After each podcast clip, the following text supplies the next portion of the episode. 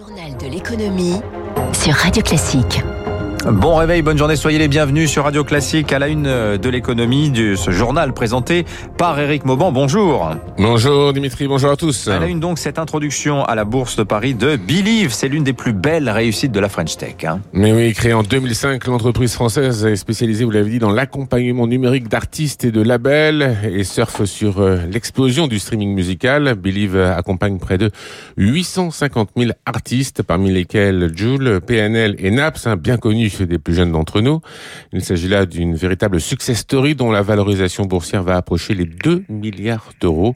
L'introduction en bourse va permettre de lever près de 300 millions d'euros, une manne financière qui permettra à Believe de prendre une dimension mondiale, comme nous l'explique son président, Denis Ladegaillerie on va recruter des équipes dans des pays, dans des genres de musique, donc euh, des responsables de marketing digital, des chefs de projet qui travaillent avec des artistes, qui signent des artistes, qui les aident à se développer dans le marché. Et donc, dans chaque marché local à travers le monde, on développe ces équipes pour accompagner les artistes au plus près.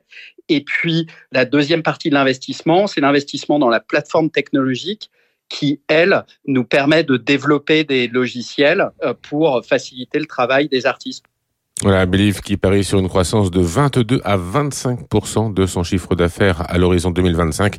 Un chiffre d'affaires, attention, hein, qui dépend beaucoup quand même euh, d'un nombre limité de plateformes de streaming.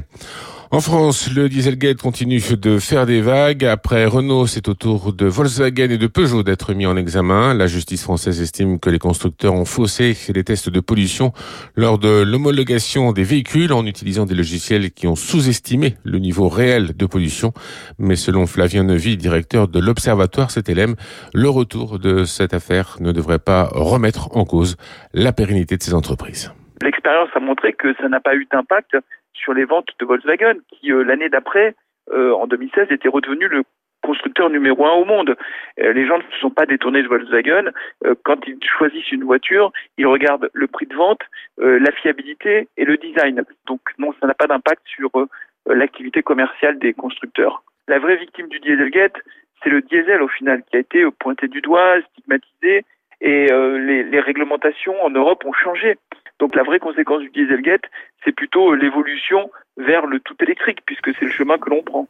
Ouais, Flavien Nevy, directeur de l'Observatoire CTLM, interrogé par Louis Augry à propos de voitures électriques. Renault a signé hier un, accord avec les partenaires sociaux pour la création d'un complexe de production de voitures électriques entre le Nord et le Pas-de-Calais. Un projet ambitieux qui se veut le plus important et le plus compétitif d'Europe. Cela devrait permettre de sauvegarder près de 5000 emplois.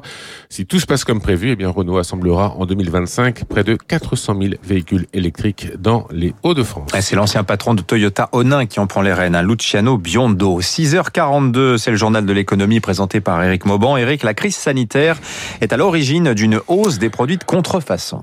Effectivement, c'est le constat de l'UNIFAB, l'Union des fabricants qui lutte contre ce fléau. Hier, l'association célébrait la journée mondiale anti-contrefaçon. L'an dernier, près de 5 millions et demi de produits contrefaits ont été stoppés à la frontière. C'est une hausse de 20% par rapport à 2019. Il est plus que temps de mettre un terme à cette dérive pour Delphine Serfati Sobrera, directrice générale de l'UNIFAB. Il y a plusieurs solutions euh, qui sont efficaces. Hein. Tout d'abord, une euh, surveillance des marchés, une régulation euh, au niveau législatif. Et puis, il faut se poser la question à chaque fois qu'on achète un produit de savoir est-ce que j'achète le bon produit au bon endroit? les réseaux de distribution de contrefaçon se sont démultipliés à l'infini avec la vente entre particuliers, avec les marketplaces, les plateformes. Vous avez la photo du vrai produit et on vous livre le faux. Les contrefacteurs utilisent les mêmes codes que les vendeurs officiels et pour le consommateur, c'est très difficile de s'y retrouver.